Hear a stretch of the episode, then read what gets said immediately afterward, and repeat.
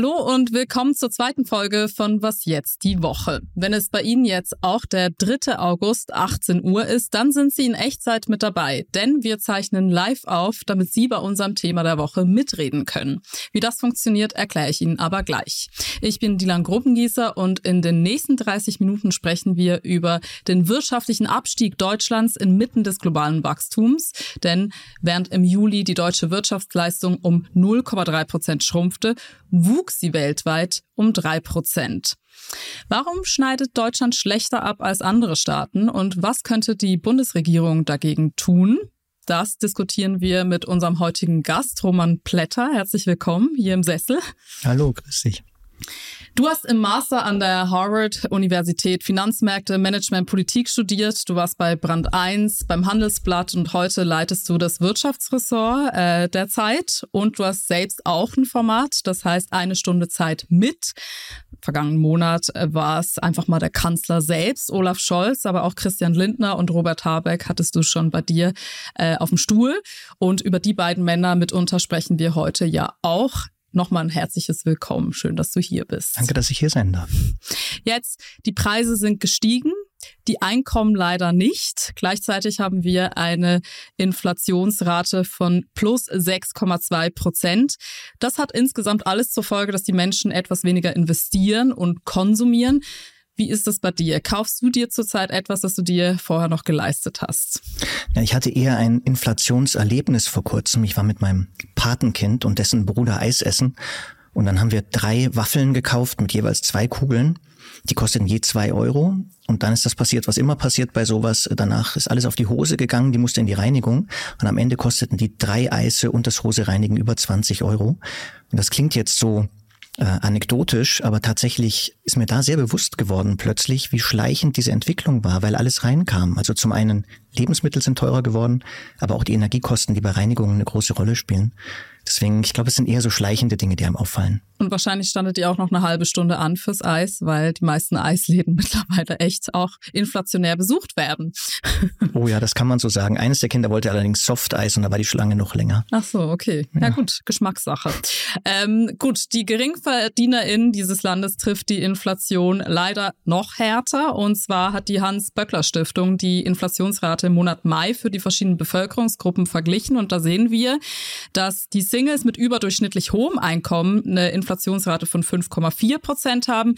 Die Singles mit sehr niedrigem Einkommen aber 6,9 Prozent. Ganz schön unfair. Warum ist das so, Roman? Also im Kern liegt es daran, dass Inflation ganz grundsätzlich Menschen, die weniger haben, in der Regel härter trifft als Menschen, die mehr haben. Und es liegt in dem Fall jetzt momentan besonders daran, dass vor allem Lebensmittel- und Energiepreise gestiegen sind. Und Menschen geben erstmal, vor allem wenn sie weniger haben, einen größeren Anteil ihres Einkommens dafür aus. Kann man sich einfach vorstellen. Wenn man im Monat 1000 Euro zur Verfügung hat und muss plötzlich im Monat 50 Euro mehr bezahlen, dann merkt man das natürlich deutlich mehr als jemand, der 4000 Euro zur Verfügung hat und im Monat jetzt 50 oder vielleicht auch 200 Euro mehr bezahlen muss, weil Menschen, die am Monatsende sowieso nicht mehr wissen, vielleicht drei Tage vor Monatsende schon nichts mehr haben, für dieses dann noch früher weg das Geld. Und andere, die mehr haben, merken es dann vielleicht daran, dass sie weniger sparen. Und dazu kommt eben in diesem Fall, dass vor allem die Preise für Lebensmittel und für Heizen besonders gestiegen sind, die sich in den Warenkörben dann überproportional widerspiegeln. Dieses Thema sezieren wir gleich gemeinsam in Ruhe. Vorher nochmal der Hinweis, ich habe es schon angekündigt, Sie können mitdiskutieren, indem Sie unter das Video Ihren Kommentar, Ihre Meinung, Ihre Frage posten. Und äh, da, dieser erscheint dann im Anschluss in unserem Superchat. Der müsste jetzt mal probeweise eingeblendet werden, damit Sie sehen, was ich meine. Genau so sieht das aus. Und einige Ihrer Kommentare und Fragen werde ich gerne mit ins Gespräch aufnehmen, sofern Sie denn freundlich sind. Sonst macht es ja keinen Spaß. So, und jetzt noch ein kleiner Einspieler zu unserem Thema der Woche.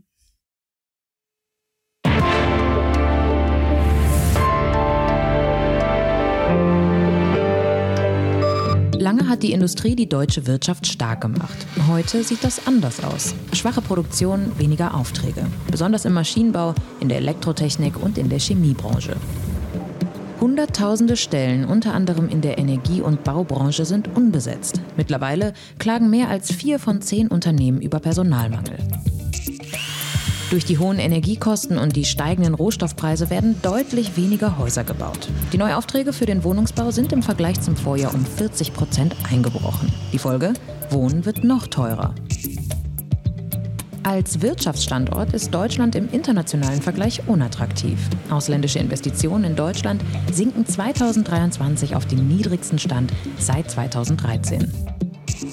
Deutschland ist abhängig von den Importen chinesischer Rohstoffe und Produktionsteile und von russischem Erdgas. Das sind riskante Abhängigkeiten, die Deutschland erpressbar machen. Und die Folgen der Corona-Pandemie, des Krieges in der Ukraine und der damit einhergehenden Inflation sorgen dafür, dass viele BürgerInnen weniger ausgeben wollen und können. So viel zur Problemfeststellung. Jetzt wollen wir aber eben besprechen, wie sich Deutschland in diese Lage manövriert hat. Denn wenn die Wirtschaftsleistung schrumpft, dann verschlechtern sich auch die Lebensbedingungen für die Menschen. Deutschland galt einst als Wirtschaftswunder, Roman, und heute lese ich aber immer wieder die Schlagzeile, Deutschland droht zum Entwicklungsland zu werden. Ist das vielleicht ein bisschen überspitzt? Ja, das klingt so ein bisschen wie das übliche Gejammer von Lobbyisten. Ich glaube, sie tun sich damit auch überhaupt keinen Gefallen, weil ich glaube, wenn man so die Relationen und Proportionen verliert, dann hört keiner mehr zu und das Thema ist eigentlich ernst genug, als dass man auch noch übertreiben müsste. Jetzt, genau, du sagst es schon, ist ernst genug, denn die Bundesrepublik wird ärmer, das ist ein Fakt und sogenannt, äh, die, der ein Grund sind dafür die sogenannten langfristigen ökonomischen Trends. Hilfst du uns mal kurz auf die Sprünge, was das genau bedeutet? Gerne. Also vieles ist ja im Film schon angeklungen. Was wir in den letzten Jahren erlebt haben, erinnern uns alle noch, Corona-Krise, Energiekrise durch den Krieg, den Angriff äh, Russlands auf die Ukraine, haben wir zum einen steigende Preise gehabt, die Energiekosten sind hochgegangen, Produkte sind nicht mehr gekommen, Fabriken mussten schließen und das kostet erstmal Wohlstand und das war kurzfristig. Was wir aber auch erleben, ist, dass diese beiden Entwicklungen, also sowohl der Krieg als auch die Corona-Krise Entwicklungen, die ohnehin kommen und das Land tiefer prägen werden, in Zukunft auch schon seit Jahren prägen, verstärken und sichtbar machen. Und das sind eigentlich drei große Trends, würde ich sagen. Der eine große Trend ist, dass wir klimaneutral werden wollen als Land, als Volkswirtschaft und schaffen müssen, das Land komplett zu elektrifizieren, also von fossiler Energie wegzukommen. Das heißt, wir müssen es umbauen und möglichst viele Windräder, Solaranlagen aufbauen.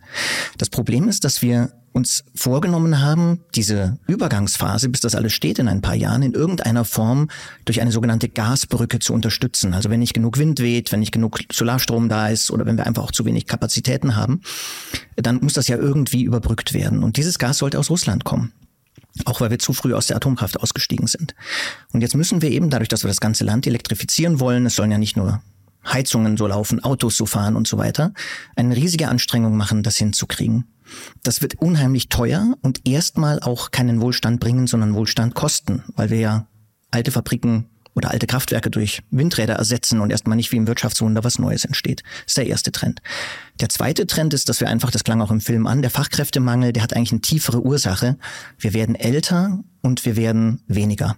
Das heißt, wenige Junge müssen mehr alte, alte Menschen finanzieren über die Sozialkassen und gleichzeitig werden weniger von uns arbeiten, die den Wohlstand erwirtschaften.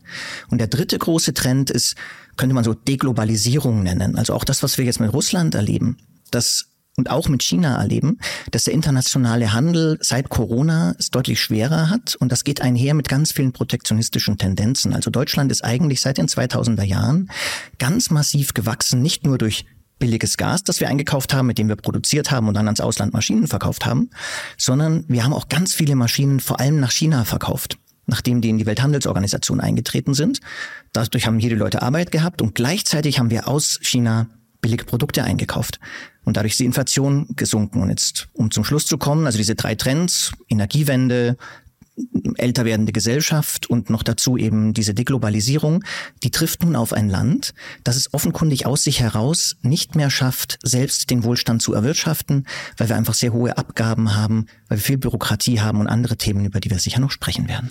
Genau, richtig. Also diese Abhängigkeiten von insbesondere China, aber eben auch Russland sind gerade Thema, auch im Bundeskabinett. Da wurde vor kurzem die China-Strategie verabschiedet und Außenministerin Annalena Baerbock sagte dazu.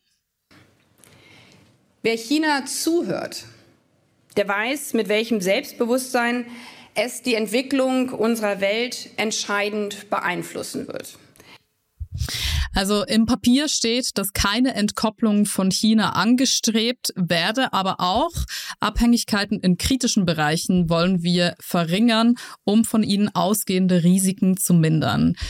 Welche kritischen Bereiche sind konkret damit gemeint? Also wir haben ja einen kritischen Bereich zum Beispiel erlebt, Corona-Pandemie, plötzlich waren keine Masken mehr da. Medizintechnik.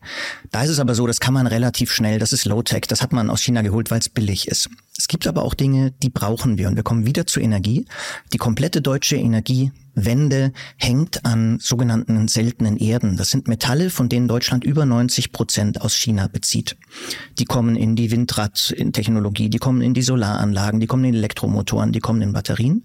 Ohne die können wir das nicht hinkriegen. Und das große Problem ist, dass man die zwar in anderen Ländern der Welt auch ähm, also ausbeuten kann, diese seltenen Erden. Es ist aber ein unfassbar schmutziges Geschäft. Also das wollen wir eigentlich nicht hier um die Ecke haben.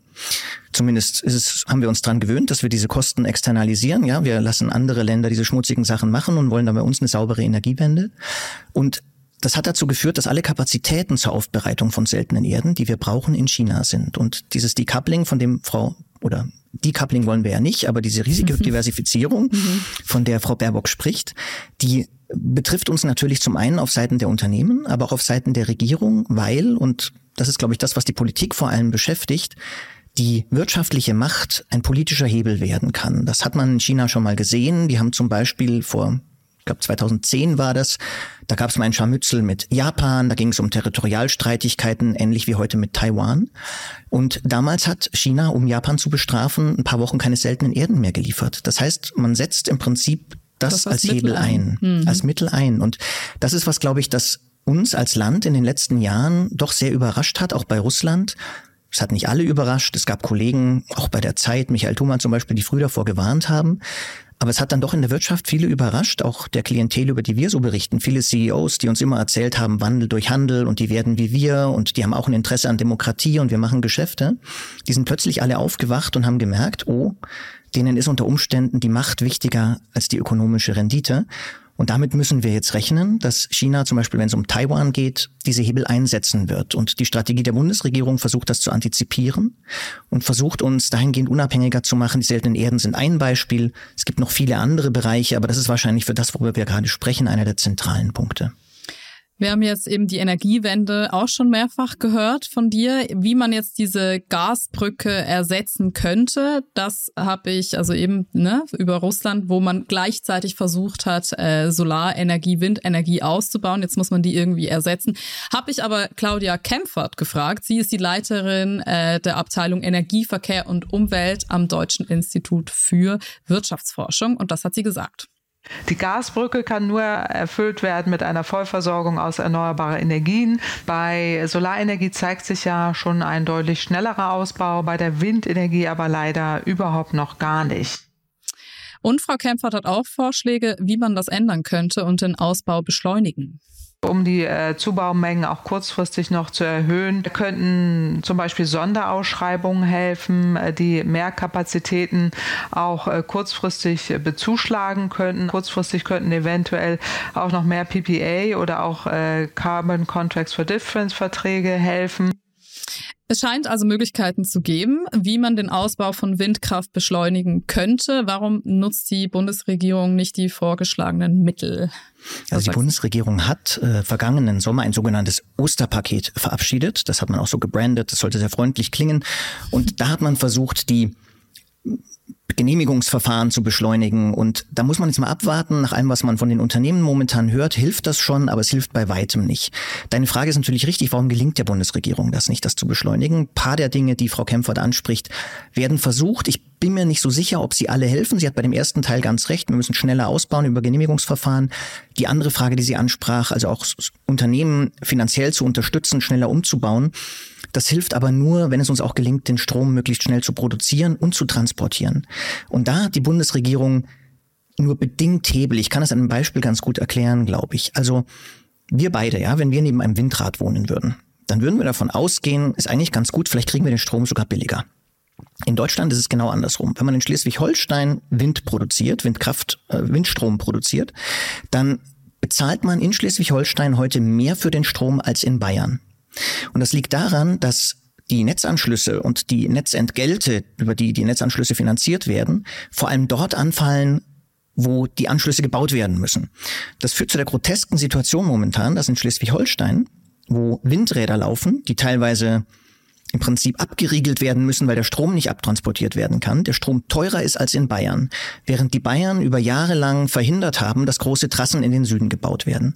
Deine Frage, warum tut die Bundesregierung nicht mehr? Aus ökonomischer Perspektive wäre es jetzt ganz sinnvoll, was zu tun, dass die Amerikaner tun, dass die Schweden tun, dass man unterschiedliche Strompreiszonen macht. Also wir beide, die wir neben unserem Windrad, äh, Windrad sitzen und dort äh, vielleicht auch ein bisschen uns drüber ärgern, aber für den Strom weniger bezahlen und dann würde sich das vielleicht auch lohnen, für Fabriken da anzusiedeln, weil der Strom billiger ist und gleichzeitig würde es sich in Bayern lohnen, mehr Windräder aufzubauen, weil man weiß, man kriegt dort mehr Geld für den Strom erstmal, für die Fabriken, die dort sind.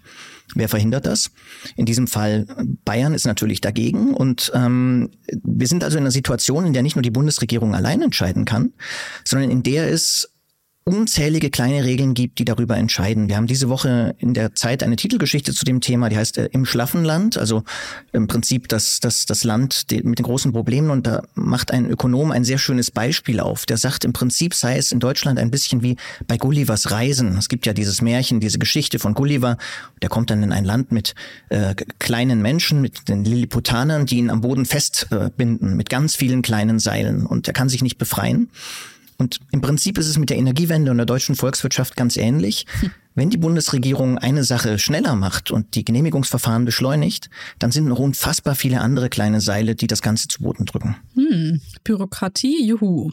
Ähm, wir haben nochmal zur Energiewende. Die Energiepreise sind ja erst erstmal höher und treiben die Inflation eben auch nochmal in die Höhe. Ähm, dazu haben wir aber auch nochmal ein Statement von Frau Kempfert, bitte. Hätten wir die Energiewende schon vor 20 Jahren eben nicht ausgebremst, dann könnten wir heute von den niedrigen Energiekosten profitieren. Wir hätten mehr Resilienz, auch durch eine heimische Energieversorgung. Die steigenden Energiekosten sind Resultat eben der verschleppten Energiewende und auch der fossilen Abhängigkeiten. Und heute zahlen wir den, den Preis der Entscheidungen von, von gestern. Ja, Teilst du die Meinung? Macht ja erstmal Sinn in meinen Ohren. Das äh, ist richtig. Wenn man das Ganze früher gemacht hätte, dann hätten wir diese Probleme jetzt nicht. Es gibt einzelne Themen, die vielleicht noch nicht ganz gelöst wären. Also wir haben die Frage der Speicher noch nicht gelöst in Deutschland technisch. Das heißt, für diese Phasen, in denen kein Wind weht, in denen kein, ähm, kein, kein, keine Sonne scheint, für die gäbe es auch dann noch nicht so richtige technische Lösungen, weil Wasserstoff auch noch zu teuer wäre und es keinen richtigen Markt dafür gibt. Wäre allerdings, wenn man beispielsweise im Sinne des Klimas erst aus der Kohle ausgestiegen wäre und dann aus der Atomkraft, auch lösbar gewesen.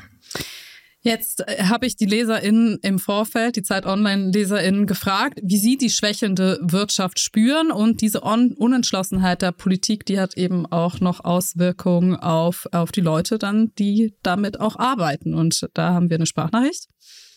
Ich arbeite in einer Firma, die sich um regenerative Energien im privaten Bereich kümmert. Wir merken allerdings, dass die Kunden total zurückhaltend sind, dabei eben ihren Heizungstausch vorzunehmen. Wir begründen das sicherlich mit der Situation, dass einfach die politische Fragestellung hinsichtlich Förderung und überhaupt GEG-Gesetz offen ist. Und klar, das bringt uns zunehmend in Schwierigkeiten, denn ohne Aufträge wird es natürlich schwierig aufzuerhalten. Das heißt, wir erleben gerade die Anfänge von einer möglichen Flaute, indem wir einfach ja äh, Bremsung erfahren durch eben politisch unsichere Situationen. Ja, das ist natürlich ärgerlich. Deswegen ist es äh, wahrscheinlich schon wichtig, dass die Politik sich da zum Beispiel dann schneller einig wird, diese Koalition, die sich manchmal nicht immer einig ist. Das ist richtig. Ich glaube, es gibt für Unternehmen und Wirtschaft wenige Dinge, die so wichtig sind wie Planungssicherheit. Mhm. Und man kann jetzt nicht sagen, dass man in den vergangenen Monaten immer den Eindruck hatte, dass die so hergestellt wird. Genau. So, wir kommen zum nächsten Themenblock und äh, da würde ich einleitend noch eine Frage von außen, die reinkam über YouTube von Enka Maxi reinnehmen. Und zwar, äh, kann der Staat eine Preisbremse gegen Supermärkte verhängen? Hm. Die juristische Lage Weiß ich nicht. Ja. Gegen Supermärkte, es geht wahrscheinlich, also ich nehme jetzt mal an, könnte man bestimmte Grundnahrungsmittel in, in einer bestimmten Form mit einer Preisbremse mhm. belegen. Also aus der ökonomischen Erfahrung und Theorie, es gibt ja in verschiedenen Ländern, gab es das immer mal wieder in Südamerika und anderswo. In der Regel führen künstliche Preisdeckel dazu, dass die Güter verknappt werden, dass also diejenigen, die sie verkaufen, sie zurückhalten, dass sie auf Schwarzmärkte kommen, der bessere Weg und ich finde schon, dass man das sehr ernst nehmen muss, vor allem wenn sich viele Menschen vieles nicht mehr leisten können, das zum elementaren Grundbedürfnissen gehört.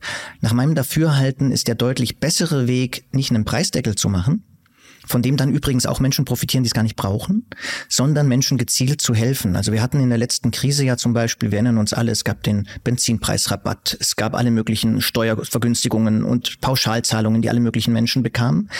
Und das bekamen auch Menschen, die es nicht brauchen. Teilweise beim Benzin haben sogar Leute überproportional profitiert, die viel Geld haben und große Autos fahren. Und viel sinnvoller wäre es eigentlich, wenn man jetzt in dieser Situation Menschen helfen will, zu lernen aus den letzten Krisen und Menschen, die wenig haben, direkt zu helfen. Wir haben auch das große Problem in Deutschland. Es gibt da viele Ideen, was man machen könnte.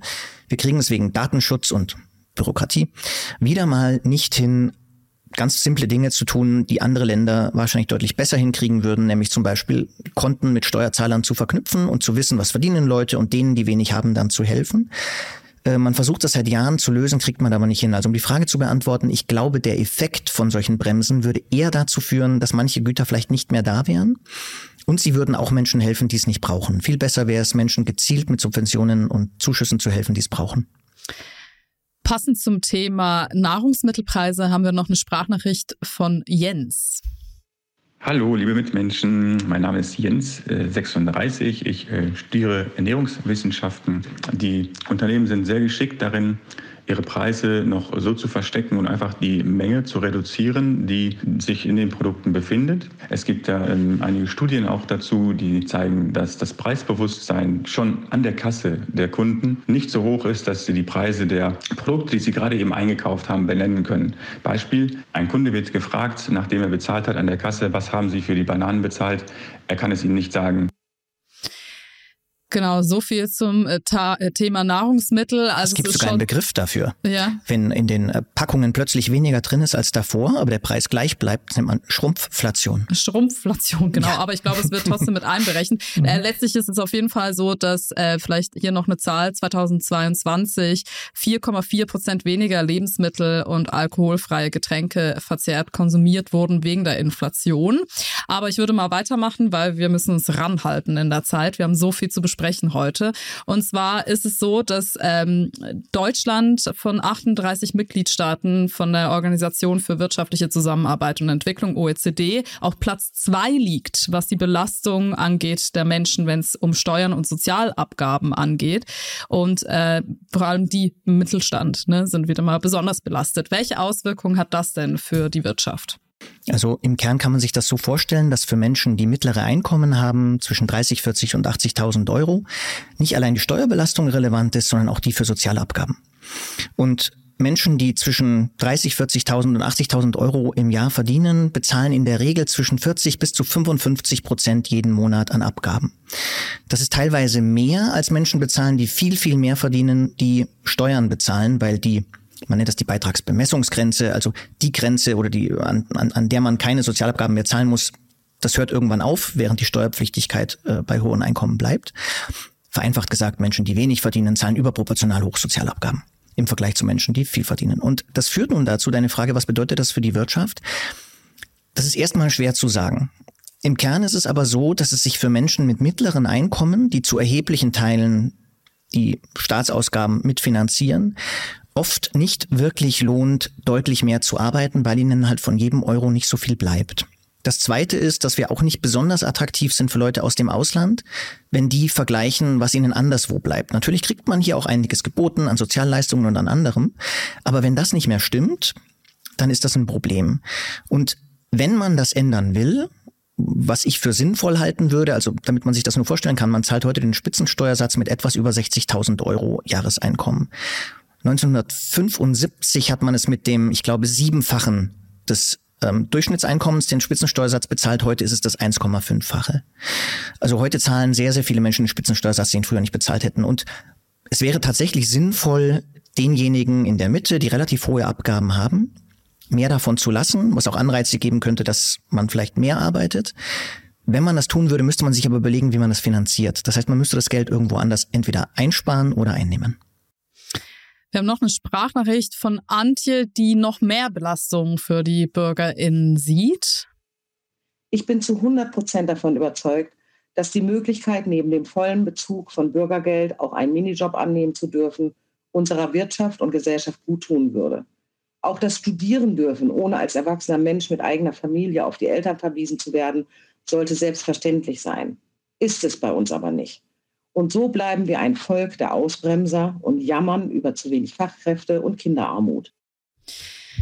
Dann haben wir noch eine Frage reingekriegt über einen Chat im Anschluss, und zwar von Daniel Richter via Facebook. Und er fragt, wie wäre es mit einer Vermögensteuer ab eine Million Euro Vermögen? Sagen wir jedes Jahr fünf Prozent auf das Gesamtvermögen? Also ich bin tatsächlich dezidiert gegen Vermögensteuern und sehr für Erbschaftssteuern.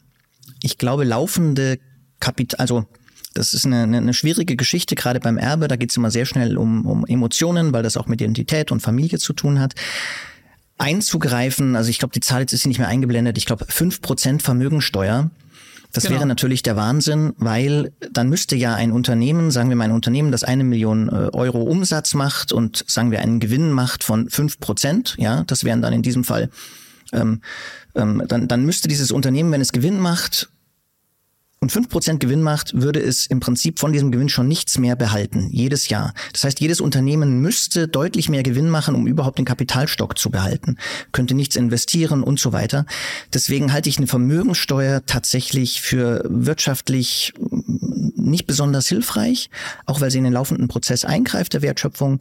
Ich halte es aber für sehr richtig, äh, hohe Vermögen bei den Erbschaften zu besteuern, weil ja dann tatsächlich auch nicht die Erblasser, sondern die Erben besteuert werden. Und für mich ist es zum Beispiel überhaupt nicht einsichtig, warum wir, wenn wir arbeiten, auf unser Arbeitseinkommen höhere Steuern bezahlen als Menschen, die erben. Also wir haben momentan in Deutschland eine äh, man weiß es nicht genau, weil wir die Daten nur schätzen können, aber es werden jedes Jahr ungefähr 400 Milliarden Euro vererbt.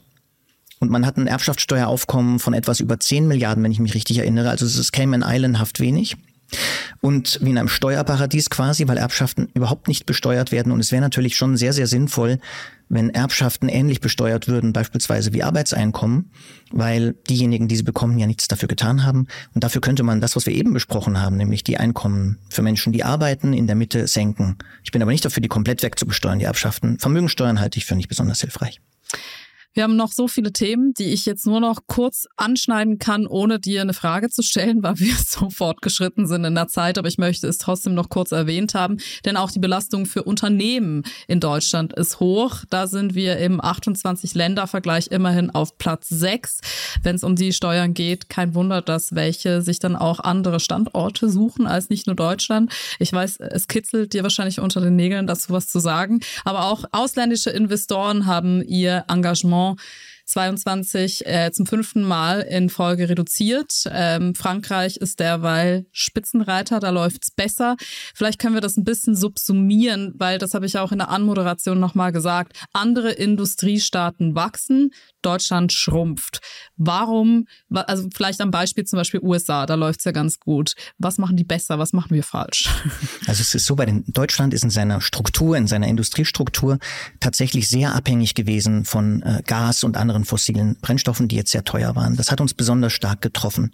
Das Zweite ist, dass weltweit durch die Inflation die Zentralbanken die Zinsen erheben, um sie zu bekämpfen, äh, anheben, um sie zu bekämpfen. Auch das führt dazu, dass das, was deutsche Unternehmen in der Regel exportieren, Maschinen, Fabrikteile und so weiter, die werden ja finanziert, die werden teurer für die Unternehmen im Ausland, deswegen kaufen sie die teilweise weniger ein.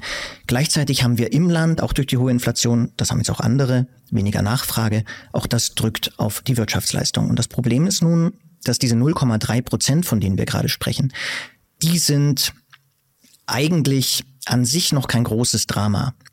Das Problem ist aber, die Dynamik dahinter, von der wir, die wir ganz am Anfang sprachen, die großen Trends. Und wenn man es jetzt beispielsweise mit Amerika vergleicht, und dann kann ich sogar noch was zu den Unternehmenssteuern sagen, mhm. wenn wir das mit Amerika vergleichen, in Amerika haben wir eine Situation, in der momentan immer behauptet wird, auch bei uns, das liegt vor allem an den riesigen Subventionen, dem Inflation Reduction Act und so weiter und so fort. Das stimmt zum Teil. Allerdings hat Europa, hat Deutschland in den vergangenen Jahren ähnlich hohe Summen oder zumindest sehr, sehr hohe Summen in ähnliche Bereiche als Subventionen gegeben. Im Prinzip ziehen die nach. Teilweise legen sie auch wieder vor in Amerika. Das lockt Unternehmen an. Aber von diesem Geld ist noch nichts geflossen. Der Hauptgrund, warum es dieser Wirtschaft gut geht, sind ganz andere Dinge. Das sind sehr tiefe und breite Finanzmärkte, was wir bei uns nicht haben. Also die Gründer unterstützen die Wachstum finanzieren. Der zweite Teil ist, dass dort die Energieversorgung einfach unfassbar billig ist. Und das liegt auch daran, da, also Amerika ist in den letzten Jahren zum Energieexporteur geworden durch Fracking, durch Dinge, die wir bei uns auf keinen Fall wollen. Mhm.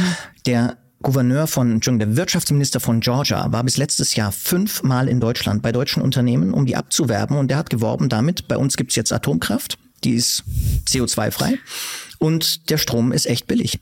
Und das überzeugt die Unternehmen. Und Hat jetzt, funktioniert. Und jetzt zum Ja. Teil ja. Und jetzt komme ich noch zu den Steuern, ähm, weil das glaube ich, das ist auch ein Problem, das wir haben. Wir wollen alles perfekt. Wir wollen perfekten grünen Wasserstoff. Wir wollen auf keinen Fall die Umwelt verschmutzen. Wir wollen aber auch weiter Wohlstand und Wachstum.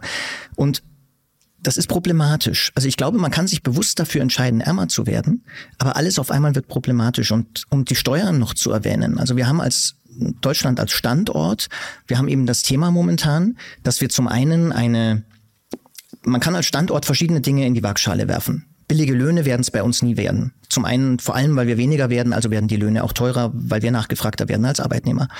Außerdem Rohstoffe und Energie ist es bei uns auch nicht. Das heißt, die einzigen Dinge, die einzigen Ebenen, auf denen wir noch konkurrieren könnten, wären niedrigere Unternehmenssteuern und weniger Bürokratie und Regulierung. Und da werden wir wohl hingehen müssen, wenn wir wollen, dass wir zu den anderen wieder aufschließen können. Weniger Bürokratie und Regulierung. Naja, da bin ich mal vorsichtig skeptisch. Ähm, wenn du mir versprichst, dass du 30 Sekunden nur brauchst für die Antwort, stelle ich dir noch eine letzte äh, Zuschauerinnenfrage von draußen, aber wirklich kurz halten bitte, ähm, wenn es geht. Und zwar äh, ein spezieller Name, den ich gar nicht aussprechen kann via Instagram. Wenn die anderen Volkswirtschaften in Europa wachsen, wird dies nicht den deutschen Export langfrist, äh, langfristig wieder stärken. Wenn Sie bei uns einkaufen, ja. Gleichzeitig hängen die anderen Volkswirtschaften in Europa auch massiv an der deutschen Volkswirtschaft. Man kann das Mhm. schwer voneinander trennen. Mhm. Also es ist eine Kausalitätsfrage, aber äh, theoretisch kann sich das natürlich bedingen, selbstverständlich.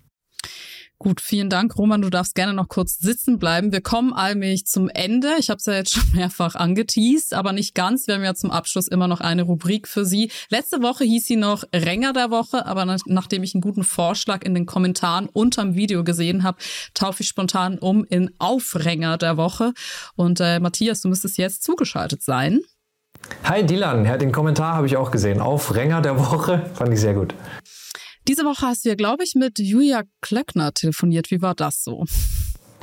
Ja, mit Frau Klöckner war es, sagen wir mal, interessant, aber nicht sehr aufschlussreich. Also dieses FaceTime-Gespräch, das gucken wir uns jetzt an. Tag, Frau Klöckner. Ich würde Sie als wirtschaftspolitische Sprecherin der CDU gerne mal was fragen, auch wenn die CDU gerade mal ausnahmsweise nicht mit regiert. Juhu, ich muss nicht arbeiten und ich habe so viele Rücklagen. Ich gratuliere Ihnen zu den Rücklagen, aber wieso nicht arbeiten? Sie bekommen doch weiterhin Ihr Gehalt als Abgeordnete, oder nicht? Kann der Staat sich das nicht leisten? Nee, darum geht's ja gar nicht, aber mit der deutschen Wirtschaft geht's ja gerade bergab. Also, ich meine, daran liegt es nicht. Nicht an Ihrem Gehalt, aber schon an schlechter Politik. Äh, Das halte ich für hochproblematisch, so etwas von einem Wirtschaftsminister. Sehen Sie, das ist genau das, was ich Sie fragen wollte. Worum geht's denn? Darum, dass Ihre Partei der jetzigen Regierung gerne die Schuld an allem gibt. Sehr gerne. Und ist das nicht zu bequem? Ich meine, was hinterlässt denn die CDU nach all den Jahren Regierung? Naja, der Staat hat relativ viele Unterlagen von uns. Unterlagen. Bürokratie ist übrigens auch Teil des Problems. Also nur mal Beispiel Energiewende. Die muss doch heute nur deshalb so schnell und auf Kosten der Menschen passieren, weil früher nicht klug investiert wurde. Kostet dann mehr, aber wir, wir müssen die Wirtschaft hier am Laufen halten. Ja, und das wurde versäumt, ne? Und zwar nicht erst vor kurzem. Am Ende braucht es jetzt ein Sofortprogramm Wirtschaft. Das heißt konkret? Erster Punkt, kalte Progression. Das heißt, dass wenn ich auch ähm, ähm, Heimliche Steuererhöhung, sehr vereinfacht. natürlich droht dann eine Insolvenz. Insolvenz? Für wen genau jetzt? Was ist eine Insolvenz? Sie haben auch keine Ahnung, oder? Fragen Sie doch vielleicht mal Ihren Parteichef. Herr Merz war doch lange in der Wirtschaft. Ich weiß nicht, ob er es selbst verstanden hat. Schon wieder eine Politikerin schnell verloren, Matthias. Ja, ich glaube, mehr war auch nicht rauszuholen da. Ja, okay, dann versuchen wir es dann nächste Woche nochmal, ne? Ich danke dir auch. Bis nächste Woche. Tschüss, Dylan. Ja, ich habe dir noch gar nicht gedankt, aber ja, danke. Okay, das war's. Ähm, vielen Dank, dass du hier warst, lieber Roman. Ich hoffe, es war okay hier auf dem Sessel, auch wenn wir ein Tempo hatten heute. Ja, es fühlt sich auf jeden Fall ganz anders an, der zu sein, der befragt wird. Ja, stimmt, ne? Ja, ich werde mir das merken. Es ist ähm, stressiger, als man denkt. ja. Jetzt erstmal Feierabend. Okay, Sie haben es auch geschafft. Vielen Dank, dass Sie äh, dabei waren. Da habe ich mich sehr drüber gefreut. Schreiben Sie uns gerne, was Sie politisch bewegt, wie Sie diese Sendung finden, an woche@ zeit.de. Und wir sehen uns dann auch hoffentlich nächste Woche um 18 Uhr wieder. Und wer uns live verpasst, wir sind natürlich auch on demand verfügbar, klar. Und wir sind auch der erste Videopodcast von Zeit Online auf Spotify und Apple Podcasts. Da dann immer erst so 23 Uhr heute Abend, Donnerstagabend. Und Matthias Rengers Anrufe finden Sie übrigens gesammelt auch alle bei uns auf dem Zeit Instagram Account. So, das war's. Bis bald. Schönen Abend noch. Tschüss.